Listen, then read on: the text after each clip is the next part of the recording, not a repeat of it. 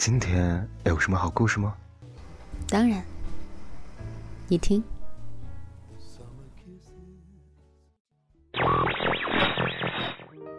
但史蒂芬却提醒我，萨卡埃研究室拥有着全世界最先进的研究仪器，积聚着来自于医学、器械、材料、化学等各学科的顶尖人才。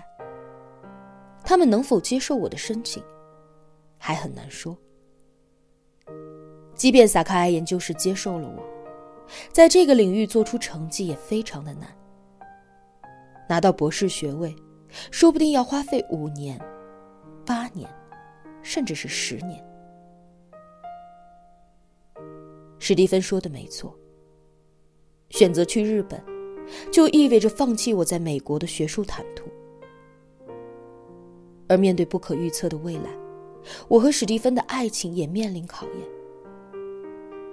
两条路摆在我的面前，我必须做出选择。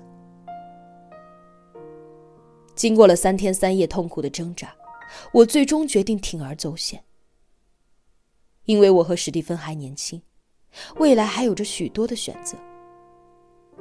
而对于养父来说，这或许是我为他的生命做出的最后一步。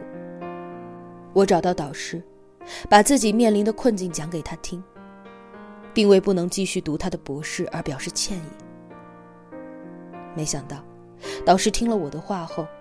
不但愿意放我走，还破天荒的为我写了一封推荐信。有了这封分量很重的推荐信，我加入萨卡埃研究室的申请顺利获批。收到邀请函的那一天，我兴奋的给养父打了岳阳电话。我知道他根本听不懂我的专业术语，但他肯定听懂了。这个曾经叛逆的女儿要救他。他哽咽地说：“闺女，谢谢你，爸有你，真是福气。”有了养父的病作为动力，我到萨卡埃研究室报道后，就准备大干一场。但困难却来了。这个研究的综合研究团队根本没有导师指导。所谓的研究，就是各个专业的精英自行组合。研究成果经过整合后，定期公布在网上，共同推动项目的推进。整个项目的公共资源就是一整套全世界最先进的实验设备，和一群专门做小白鼠手术的实验员。作为新人，我根本不会使用这些仪器，也没有固定合作的实验员。养父的时间不多，我只能靠自己。凭着一本日文词典，我苦苦研究这对陌生的仪器。好在我足够努力，两个月后就掌握了设备的使用方法。于是，我开始尝试寻找一些能够发光的材料来包裹药物，这样药物就能够在进入体内后做到全程监控、定向释放，减少对身体的副作用。这种设想其实早就有人实验过，但每次对小白鼠实验做出来的数据总是不稳定。我通过反复的研究和论证，坚信发光体材料一定能行。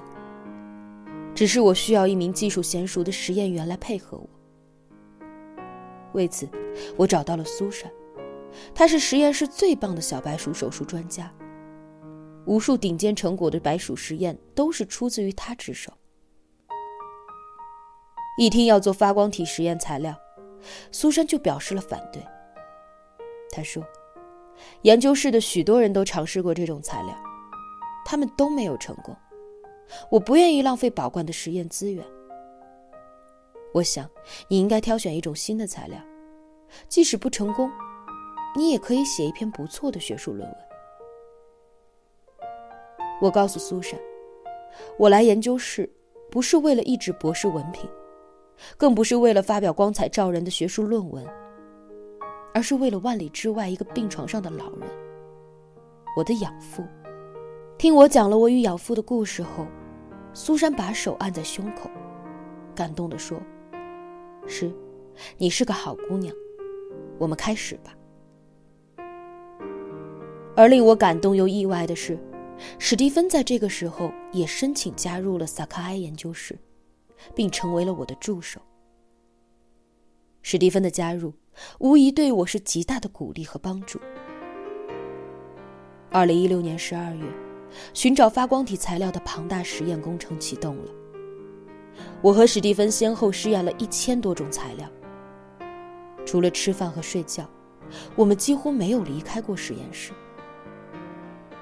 我不时给养父打个电话，告诉他我干得不错。他说他的身体也好多了。母亲私下告诉我，养父的身体情况其实并不好，只是为了怕给我增加压力，才强颜欢笑。原来我和养父是在互相安慰。我想笑，却怎么也笑不出来，陡然感到肩上的担子更重了。或许上天也在眷顾着我多灾多难的养父。二零一七年十一月二十三日，一种能够发光的高分子纳米粒子在小白鼠身上实验成功了。在显微镜下，我们用高分子材料把抗癌药包裹成直径仅有几十纳米的颗粒，注射到了小白鼠的体内。我们从仪器中清晰地看到，这种能发光的高分子微细胞进入血液后。药物运行到癌变部位时，就会从血管渗出，滞留在癌细胞附近，连续的发挥药力。二十四小时后，癌细胞有了明显的减少，而其他具有免疫功能的细胞没有明显的变化。为了保险起见，同样的实验又在不同的两百组小白鼠个体上进行了多轮的循环实验，效果仍然十分理想。这意味着，一种极具临床意义的新的抗癌方法即将产生。我与史蒂芬紧紧的相拥，泪流满面。我知道，养父有救了。我迫不及待的脱下无菌服，跑出去打电话。当我的父母和养父听到这个消息时，他们简直不敢相信。养父泣不成声，只会不断的说。闺女，谢谢你。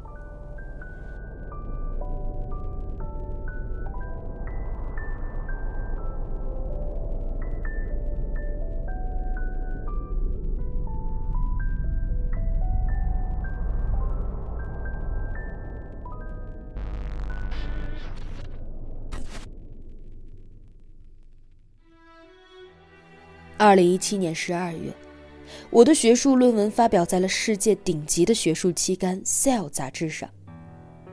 这项研究成果在学界引起了极大的反响，而我，也因此被破格提前授予东京大学医学博士学位。但我来不及考虑这项研究成果能够为自己带来多少的荣誉和奖金。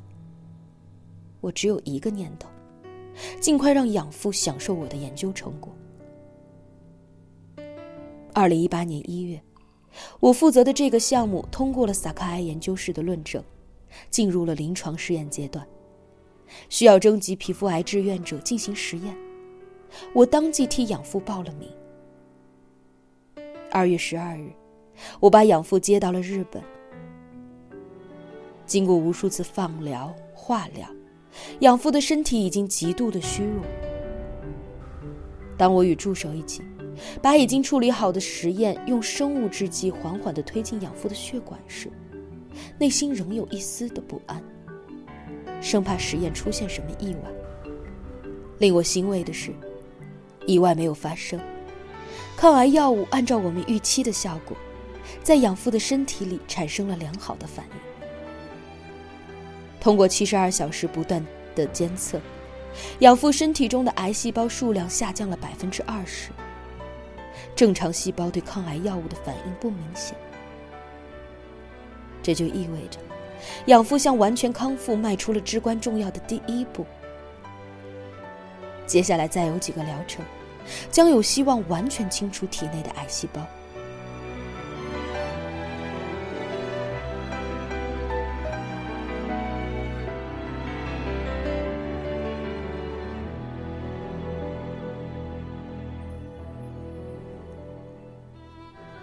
养父安宁的睡在病床上，我静静的守在他的身边，一如当年的我生病时，他夜以继日的守望着我。